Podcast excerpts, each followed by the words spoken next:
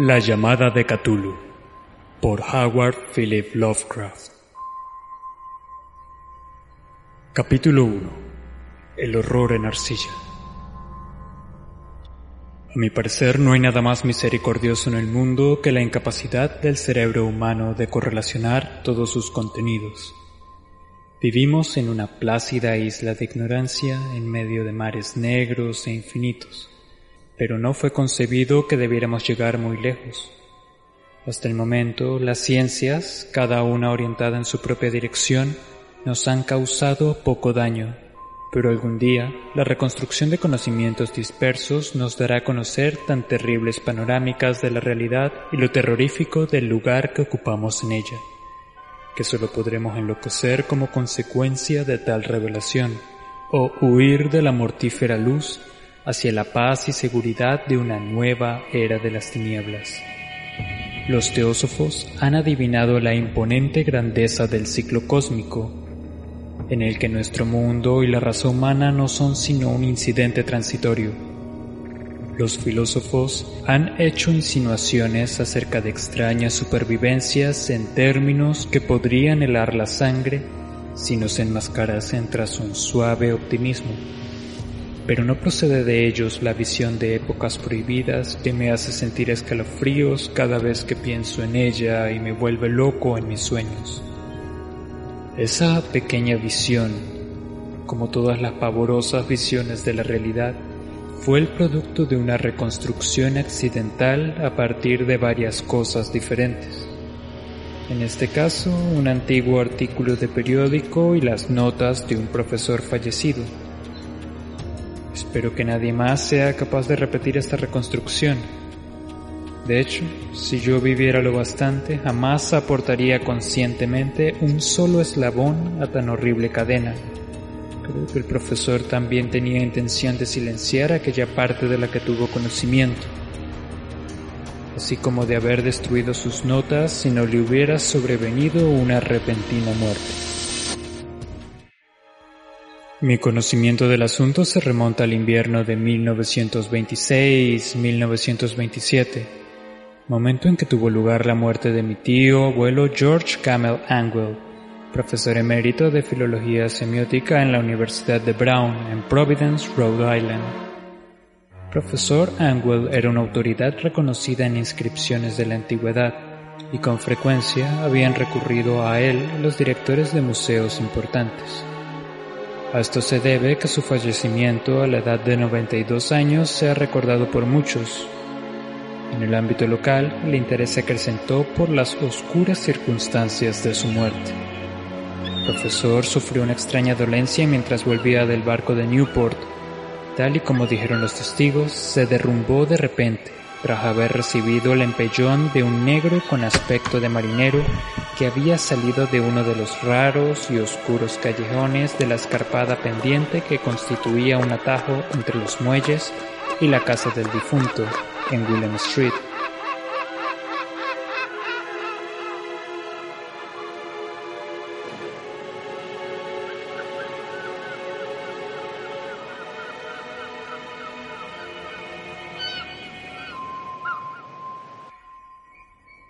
Los médicos fueron incapaces de encontrar ningún trastorno visible, pero terminaron por apuntar, tras una discusión, que la causa de la muerte debía ser una lesión desconocida del corazón, causada por el rápido ascenso de un hombre ya mayor por una colina tan pronunciada.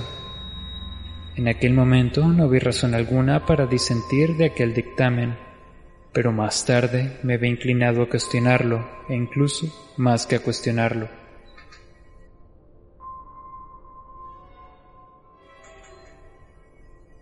Como heredero y albacia de mi tío abuelo, que había muerto viudo y sin hijos, debía examinar sus papeles con cierta minuciosidad. A tal fin, llevé todos sus archivos y cajas a mi alojamiento en Boston. La mayoría del material que correlacioné será publicado más adelante por la Sociedad Americana de Arqueología, pero había una caja que me resultó sumamente misteriosa y que me sentí reacio a enseñar a otros ojos que los míos. Estaba cerrada y no encontré la llave hasta que se me ocurrió buscar en el llavero que el profesor llevaba siempre en su bolsillo. Entonces pude abrirla, pero parece que fuera solamente para toparme con una barrera más fuerte e infranqueable.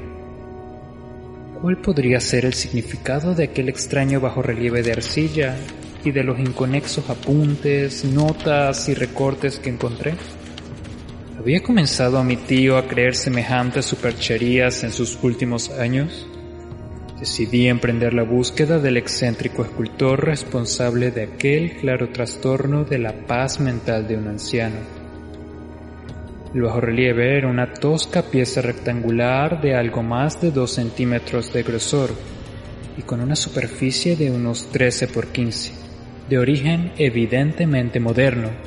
Por el contrario, su diseño distaba mucho de resultar moderno en lo que se refiere al tema y a lo sugerido por la obra, ya que aunque los caprichos del cubismo y el futurismo son muchos y descabellados, no suelen servir para reproducir la enigmática regularidad que se esconde tras la escritura prehistórica, y ciertamente el grueso de aquellos diseños parecía ser algún tipo de escritura.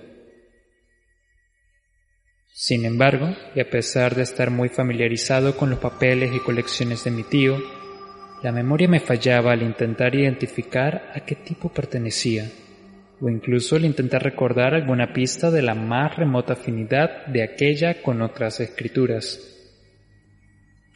Sobre esos presuntos jeroglíficos se encontraba una figura con evidente propósito pictórico, aunque su ejecución impresionista impedía hacerse una idea clara de su naturaleza.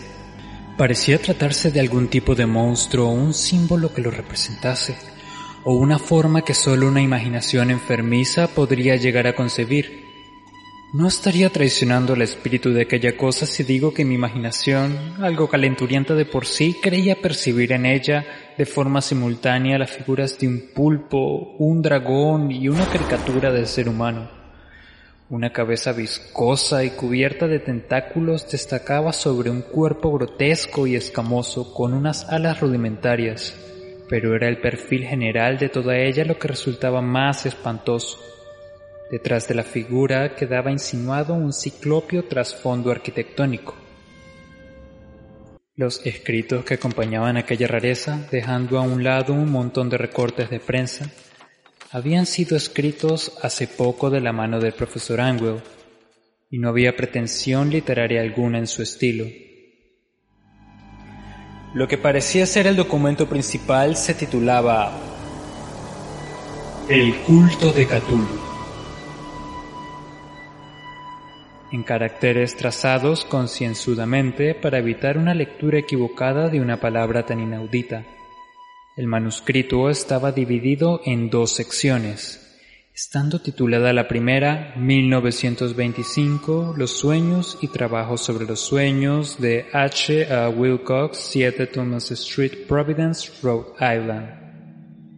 Y el segundo, narración del inspector John R. LeGrasse, 121 Bienville Street, Nueva Orleans. Notas sobre los mismos y sobre el relato del profesor Webb el resto de los papeles manuscritos eran notas breves, algunas de ellas acerca de extraños sueños de personas diversas y otras menciones de libros y revistas teosóficos, particularmente el Atlantis y el continente perdido de Lemuria de Scott Elliot. El resto eran comentarios acerca de longevas sociedades secretas y cultos secretos, con referencias a varios paisajes de fuentes mitológicas y antropológicas, como pueden ser la rama de oro de Fraser y la brujería en la Europa occidental de la señorita Murray. Los recortes aludían a extrañas enfermedades mentales y a una ola de locura o demencia colectiva que tuvo lugar en la primavera de 1925.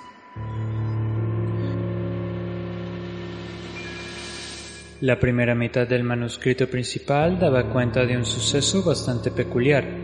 Parece ser que el primero de marzo de 1925, un hombre moreno y delgado, de aspecto neurótico y excitado, se presentó en la casa del profesor Angwell. llevando el singular bajorrelieve todavía húmedo y fresco. En su tarjeta de visita aparecía el nombre de Henry Anthony Wilcox. Mi tío lo reconoció como el Benjamín de una excelente familia que le resultaba conocida. En los últimos tiempos, el joven Wilcox había estado estudiando escultura en la Escuela de Diseño de Rhode Island y viviendo solo en el edificio Flock Lease, cercano a dicha institución. Wilcox era un joven precoz, de genio reconocido, pero de una gran excentricidad, y ya desde la niñez había entusiasmado a gente con las extrañas historias y sueños que tenía por costumbre relatar. Decía de sí mismo que era psíquicamente hipersensible, pero la gente formal de aquella antigua ciudad comercial le tomaba simplemente por un tipo rarito. Al no mezclarse demasiado con sus compañeros de estudios, se apartó gradualmente de la vida social, y en aquel momento solo se relacionaba con un grupo de estetas de otras ciudades. Incluso el Club de Arte de Providence, en su celo conservacionista, lo dejó por imposible. Con motivo de la visita, según se leía en el manuscrito del profesor, el escultor pidió bruscamente la ayuda de mi tío para que, dados sus conocimientos arqueológicos, identificara los jeroglíficos del bajorrelieve. Habló de una manera tan distraída y afectada y que indicaba tal presunción que anulaba cualquier simpatía que pudiera sentirse por él. Y mi tío le contestó con cierta brusquedad, ya que la notable frescura de la tablilla implicaba parentesco con cualquier cosa excepto con la arqueología. La réplica del joven Wilcox, que impresionó a mi tío hasta el punto de recordarla y anotarla al pie de la letra, estuvo caracterizada por un matiz fantásticamente poético que debió marcar sin duda toda la conversación y que tal y como he podido comprobar más tarde, resultaba muy propio de él. Lo que dijo fue, Claro que es nueva. La hice la pasada noche en un sueño que tuve sobre extrañas ciudades. Y los sueños son más antiguos que la ensoñadora Tiró, la contemplativa Esfinge o la misma Babilonia cercada de jardines. Entonces, cuando comenzó su inconexo relato, que de repente avivó un recuerdo al atarcado de mi tío y se ganó su fervoroso interés. La noche anterior había tenido lugar un leve terremoto, el de mayor intensidad de los últimos años en Nueva Inglaterra, y la imaginación del joven Wilcox había resultado fuertemente afectada. Al irse a dormir, tuvo este un sueño sin precedentes sobre ciclopias ciudades de titánicos sillares de piedra y monolitos que alcanzaban el cielo, chorreando todo el conjunto légamo de color verde y anunciando un horror latente. Los muros y pilares estaban cubiertos de jeroglíficos y desde algún punto bajo el suelo le llegó una voz que no era tal una sensación caótica que tan solo la imaginación podría transliterar en sonido, cosa que intentó hacer por medio de un revoltijo casi impronunciable de letras. Cthulhu Este galimatías fue la clave para que el profesor recordase algo que le preocupaba y confundía. Preguntó al escultor con minuciosidad científica y estudió con intensidad casi frenética el bajorrelieve en el que el joven se encontraba trabajando cuando, helándose de frío y vestido solo con su pijama, despertó de repente y se sorprendió al ver lo que hacía. Mi tío culpaba su edad, como dijo Wilcox posteriormente, de su lentitud en reconocer los jeroglíficos y el diseño pictórico. Muchas de sus preguntas le parecían fuera de lugar al visitante, especialmente cuando el profesor intentó encontrar conexiones entre Wilcox y extrañas sectas y sociedades. Wilcox no pudo entender las repetidas promesas de silencio que le fueron ofrecidas a cambio de admitir su pertenencia a una extendida organización religiosa de carácter pagano o místico. Cuando el profesor se convenció de que Wilcox ignoraba la existencia de cualquier tipo de culto o de saber arcano, no dudó en asediar a su visitante solicitándole futuros informes acerca de sus sueños. Esto dio frutos de una forma continuada, ya que tras la primera entrevista el manuscrito hace constar las visitas diarias del joven en las que relataba sorprendentes fragmentos de imágenes oníricas, cuyo principal contenido era siempre alguna terrible panorámica de carácter ciclopio y de piedra oscura y churriante, a la que acompañaba una voz o inteligencia subterránea que de forma monótona profería enigmáticos impactos sensoriales imposibles de transliterar salvo en un galimatías. Los dos sonidos repetidos con más frecuencia mencionados en las cartas eran Cthulhu y Rie. El 23 de marzo, según apuntaba el manuscrito, Wilcox no apareció. Las pesquisas en su alojamiento revelaron que había sido asaltado por una especie inusual de fiebre y que había sido llevado a la casa de su familia en Waterman Street. Wilcox había estado gritando durante la noche, despertando a varios de los otros artistas que vivían en la residencia, y desde entonces solo había manifestado estados alternativos de inconsciencia y delirio. Mi tío se apresuró a telefonear a la familia y desde ese momento en adelante prestó una gran atención al caso, llamando a menudo a la consulta del Dr. Toby en Tyre Street al enterarse de que era el médico de Wilcox. Al parecer, la febril mente del joven se explayaba sobre cosas extrañas, y a ratos el doctor se estremecía al oír hablar de ellas.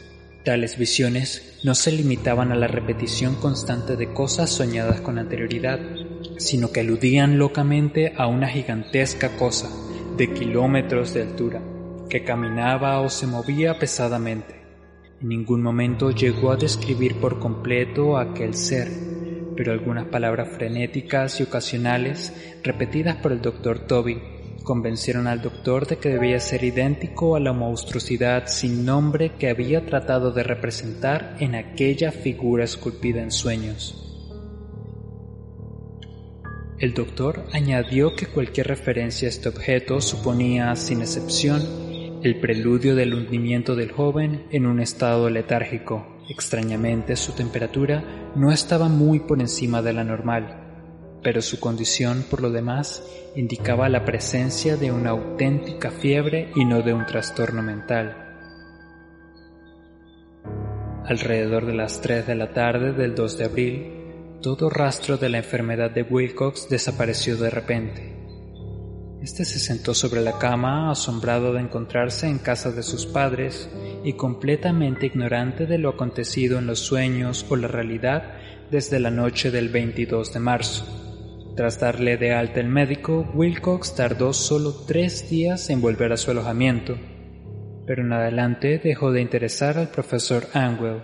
Todo rastro de sueños extraños se había desvanecido al llegar su recuperación, y mi tío dejó de tomar nota de sus visiones oníricas tras una semana de explicaciones irrelevantes y sin sentido acerca de sueños corrientes. Aquí termina la primera parte del manuscrito pero algunas referencias a ciertas notas dispersas me dieron mucho en lo que pensar, hasta el punto de que solo el arraigado escepticismo que caracterizaba mi filosofía por aquel entonces era capaz de explicar mi continua desconfianza por el artista. Las notas en cuestión eran las que describían los sueños de varias personas a lo largo del mismo periodo en que el joven Wilcox había experimentado sus extrañas visitaciones. Parece ser que mi tío inició rápidamente un sistema increíblemente ramificado de investigación entre casi todos los amigos a los que podía preguntar sin parecer impertinente acerca de sus sueños nocturnos, así como de la fecha de cualquier visión fuera de lo común que hubieran experimentado en tiempos recientes. Según parece, la acogida de su solicitud resultó muy variada, pero al menos debió recibir más respuestas de las que una sola persona podría ser capaz de atender sin la ayuda de un secretario. La correspondencia original no ha sido conservada, pero sus notas al respecto forman un minucioso y significativo resumen. La gente normal de la vida social y de los negocios, la sal de la vida de la sociedad de Nueva Inglaterra, dio un resultado negativo casi en su mayoría, aunque hubo algún que otro caso aislado de intranquilas e indefinidas visiones nocturnas, siempre entre el 23 de marzo y el 2 de abril, periodo que coincidía con el delirio del joven Wilcox. Aquellos dedicados a la ciencia no resultaron mucho más afectados, aunque cuatro casos de vagas descripciones podrían sugerir la existencia de visiones fugaces de extraños paisajes, y uno de ellos hacía incluso mención a un miedo ante algo anormal que pudiera sobrevenir. Fue de los artistas y poetas de quienes llegaron las respuestas pertinentes, y sé perfectamente que se hubiera desatado el pánico entre ellos de tener la posibilidad de comparar sus notas. A la vista de aquello y faltando las cartas originales, llegué a sospechar que el recopilador había formulado preguntas tendenciosas que había redactado la correspondencia de forma que quedase corroborado lo que él, de forma latente, estaba resuelto a confirmar. Esta es la razón por la que continué pensando que Wilcox, de alguna forma al corriente de ciertos datos del pasado en posesión de mi tío, había estado aprovechándose del veterano científico. Las respuestas de aquellos estetas daban forma a una inquietante historia, desde el 28 de febrero al 2 de abril, una gran proporción de ellos había soñado con cosas muy extrañas, siendo la intensidad de estos incongruentemente mayor durante el periodo correspondido al delirio del escultor. Más de la cuarta parte de los que informaron acerca de algo decían haber tenido visiones y escuchado sonidos no muy distintos de los que Wilcox había descrito. Alguno de los soñadores confesó haber sentido un miedo intenso hacia una cosa gigantesca e innombrable, visible casi al final. Uno de los casos descritos con más énfasis en las notas fue realmente lamentable. El sujeto, un arquitecto de renombre con ciertas inclinaciones hacia la teosofía y el ocultismo, enloqueció violentamente el día del ataque de Wilcox y falleció unos meses más tarde tras gritar de manera incesante que le salvaran de un ser huido del mismísimo infierno. Si mi tío hubiera hecho referencia a estos casos por el nombre y los apellidos y no mediante un número, yo mismo hubiera hecho un intento de corroborar todo mediante una investigación, pero tal como estaban, solo tuve éxito en seguir la pista a unos cuantos. Sin embargo, estos confirmaron lo registrado en las notas. Con frecuencia me he preguntado si todos los sujetos encuestados por mi tío se sentirían tan confundidos como estos pocos. Es mejor que jamás reciban explicación alguna al respecto. Los recortes de prensa, como ya he dado a entender, aluden a casos de pánico, manía y excentricidad que tuvieron lugar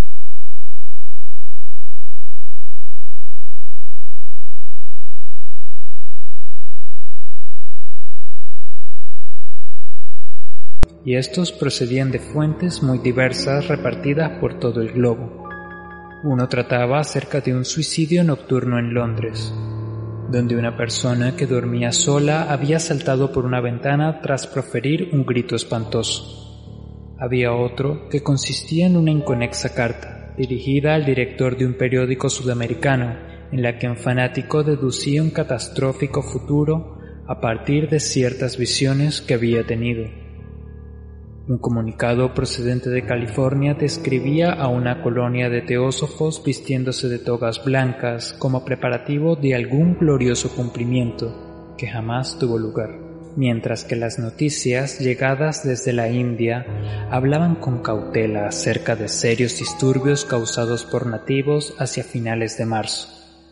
Los ritos orgiásticos del vudú se multiplicaban en Haití y de los puestos avanzados africanos llegaba información acerca de rumores y malos augurios. Las autoridades americanas en Filipinas se encontraron con la agitación de varias tribus por esas fechas, y en Nueva York la policía era acosada por multitudes de tez aceitunada la noche del 22 al 23 de marzo. En la zona occidental de Irlanda también abundaban los descabellados rumores y leyendas, y el pintor de temas fantásticos Ardois Bunon colgaba su blasfemo paisaje onírico en el Salón de Primavera de París de 1926. Fueron tan numerosas las alteraciones que tuvieron lugar en los manicomios que solamente un milagro hubiera sido capaz de evitar que la cofradía médica advirtiese los extraños paralelismos y sacase desconcertantes conclusiones de aquello. Un extraño montón de recortes, que aún hoy no puedo concebir con qué insensible racionalismo fui capaz de desechar, pero por aquel entonces ya estaba convencido de que el joven Wilcox conocía aquellas viejas cuestiones mencionadas por el profesor.